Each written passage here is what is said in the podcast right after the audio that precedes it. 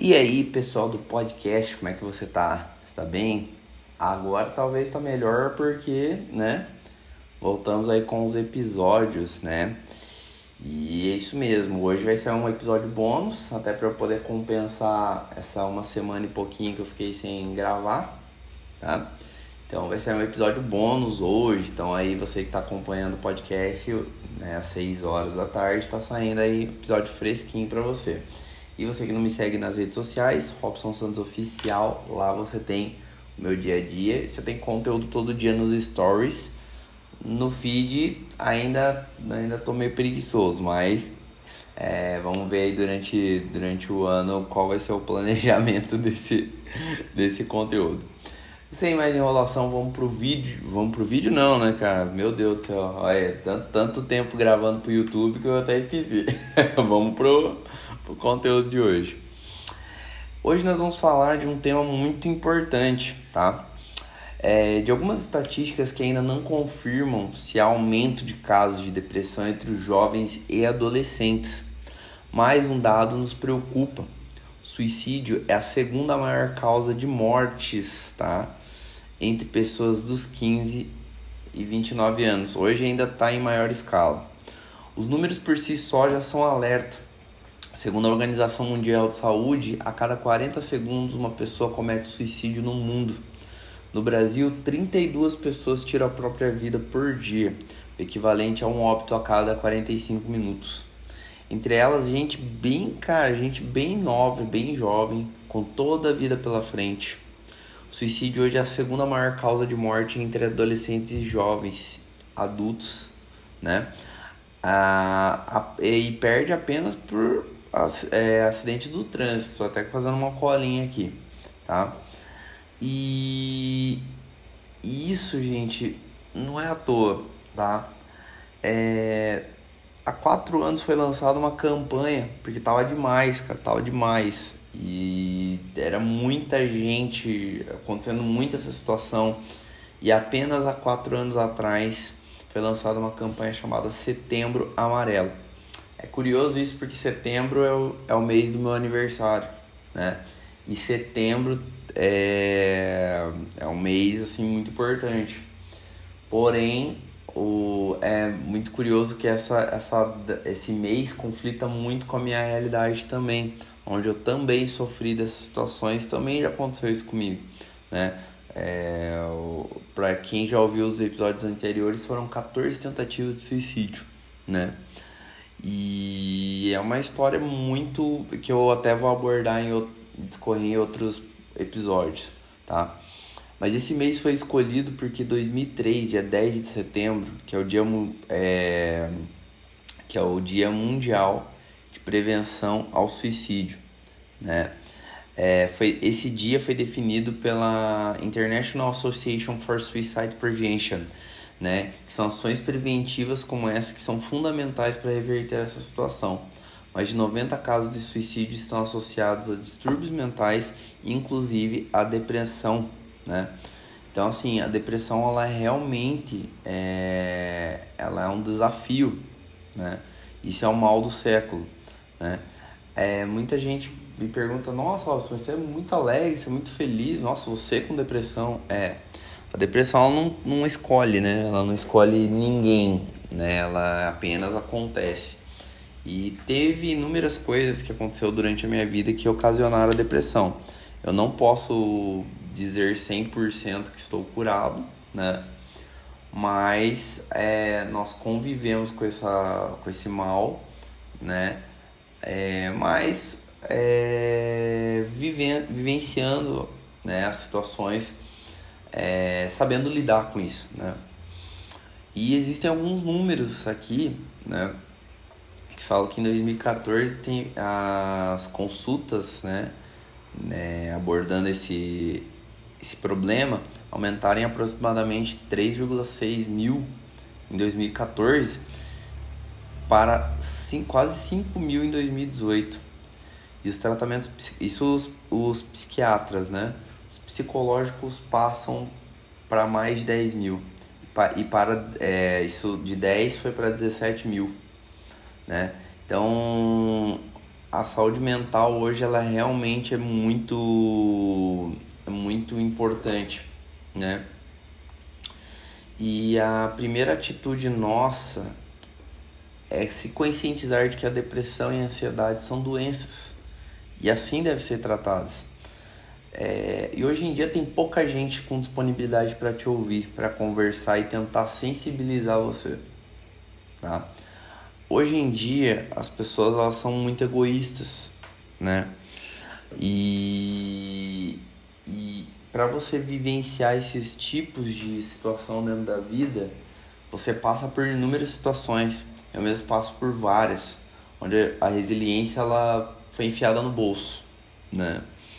E existem, só para vocês terem uma ideia, né? a pessoas, como o meu caso, que é, é pra, eu vou explicar um pouquinho do que eu sofro, né, para vocês poderem usar de empatia e aplicar na sua vida como você desejar. Eu sofro de um transtorno chamado transtorno limítrofe, tá? Eu vou até pegar o Google aqui para poder explicar ele melhor, tá?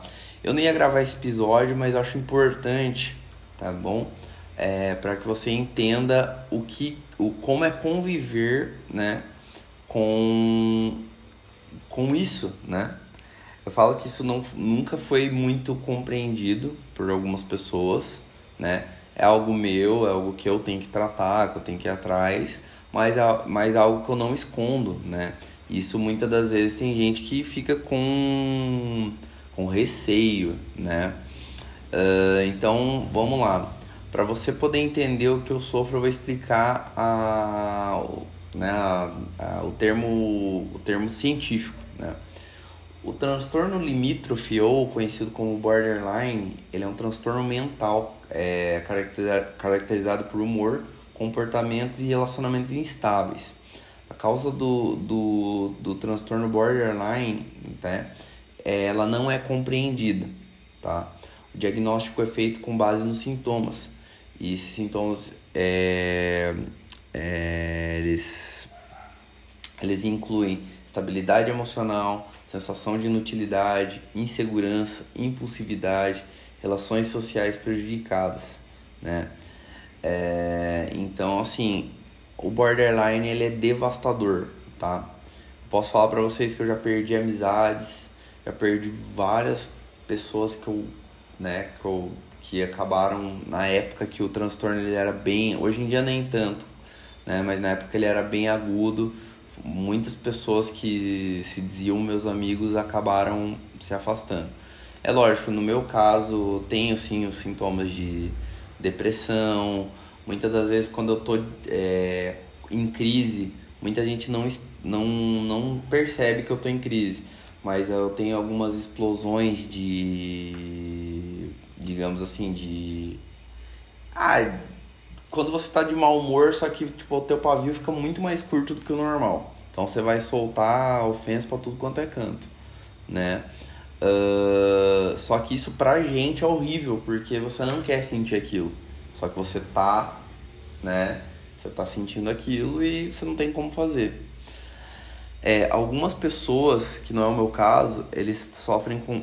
Igual para vocês entenderem, quem sofre com aquelas automutilações, de se cortar, de se queimar, né? Escarificação que fala, né? esse tipo de pessoa sofre um transtorno um pouco mais é, agudo. Eu já não sofro com isso, né? Mas o que a gente mais sente, digamos assim, é, são sintomas autodestrutivos, que são é, rejeição pelo abandono, a decepção, é, a sensação de vazio, né?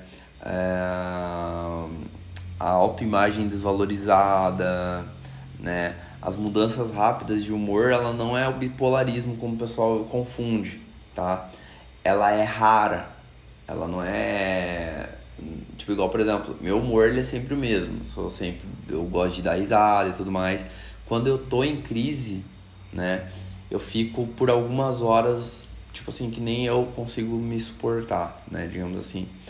E ela é uma raiva intensa, né? Então ela. Só que ela não, ela não tem a relação com o bipolarismo, né? É, e a questão de dos nossos pensamentos que eles ficam um pouco desordenados através né, do estresse, né? E muita gente não entende isso, né? Uh,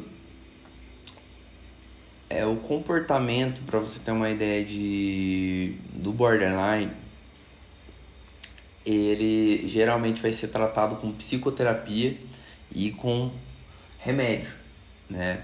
Eu ainda não me mediquei, né? Eu confesso que eu tenho ainda um certo receio, né? É você tentar canalizar uma energia boa sendo uma pessoa sem remédios é bem complicado, porque é, você precisa se compreender, o seu estado de espírito. Eu aprendi a entender quando eu estou para ter uma crise, né? Uh, e geralmente quando eu quando eu tô para ter uma crise eu fico muito mais quieto que normal, né? E até tem muitas pessoas que acabam estranhando, assim, nossa, mas você com crise? Nossa, você com isso, você com aquilo. Só uma pessoa como qualquer outra, né, que sofre disso há muitos anos, desde os meus sete anos de idade, né?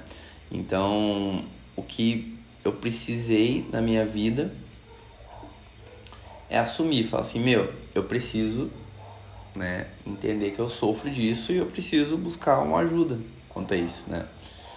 É, e assim, até inclusive falando sobre isso, é, muita gente, tipo, por exemplo, ah, você que tem uma. É, você que sofre de ansiedade, você que sofre com isso, é, para você ter o transtorno borderline é muito. É, tipo assim, a distância não tá grande, né?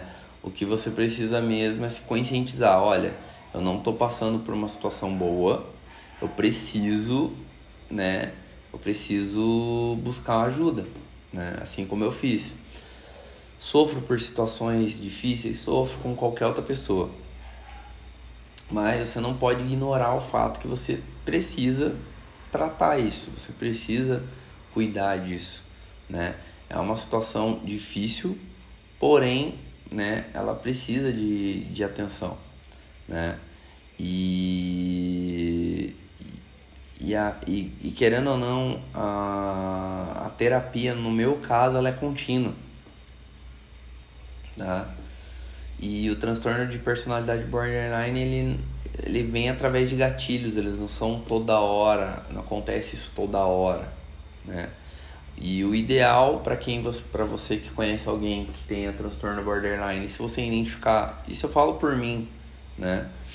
É, essas pessoas têm históricos, né, de tanto na, na infância quanto negligência, é, a perda de um pai, é, abuso fixo, é, físico ou sexual, que não é o meu caso, foi mais a questão é, que eu não eu cresci sem, sem um pai, eu é, teve muita coisa é, no, na minha mente que aconteceu durante a minha infância, que é uma situação patológica, entendeu? E, e assim, isso foi o que causou muitas das, das situações de suicídio na minha vida, né? Então o que eu quero dizer com isso? Geralmente, tá? Não tô falando que todas as pessoas que morrem de suicídio têm transtorno borderline, mas a grande parte sim, tá? Então se você vive com isso, se você identificou alguns desses sintomas, né, dentro da sua vida, procure um especialista, procure um médico, né, para que você consiga é, sair dessa, entendeu? É, e assim, é, tenta, tenta focalizar na tua cura. A cura é a certeza para tudo, né? E pra gente que tem esse transtorno borderline, né? A gente é, digamos assim, tem que polarizar o que é bom e o que é ruim, polarizar a calma com a raiva, né? falar desse assunto ele não é fácil, porém ele precisa ser abordado até porque existem pessoas que sofrem disso, né? Então, se você identificou algumas dessas situações, né, que acontecem com você, né, por gentileza, procure um especialista, né? Indique esse podcast para quem você conhece e que sofre dessa mesma coisa, tá? Aliás, não tenha vergonha, né, do que você está sentindo, até porque não é vergonhoso você assumir que você tem um problema, né? Porém, é, você não pode continuar tendo esse problema. Você precisa absorver o melhor, né? E o melhor é você cuidar da sua saúde mental, até para você não se afetar mais para frente, tá bom? Esse é o. Acho que é o, vai ter uma outra parte disso que eu quero contar mais coisas, né? Mas é um assunto um pouco pesado para eu abordar, então não consigo abordar ele de uma vez só, tem que ir com calma com ele. Mas é um assunto que precisa ser falado e eu espero que você, né, consiga consiga absorver o melhor desse episódio para que nós consigamos é, a cura, né? Para que você consiga, né? É, vencer essa dificuldade, né? Baseado na minha história, tá bom? Esse foi o episódio de número 31, né, do nosso podcast, né? É, me siga nas redes sociais, Robson Santos Oficial lá, eu posto conteúdo diariamente, tá? E eu espero você no próximo episódio, né? Pausa pro café aqui em todas as plataformas. Então, escolha a sua favorita, né? E e passe esse episódio para alguém que esteja aí passando por essa mesma situação que você, tá bom? Muito obrigado pelo seu acesso, um grande abraço, valeu e fui!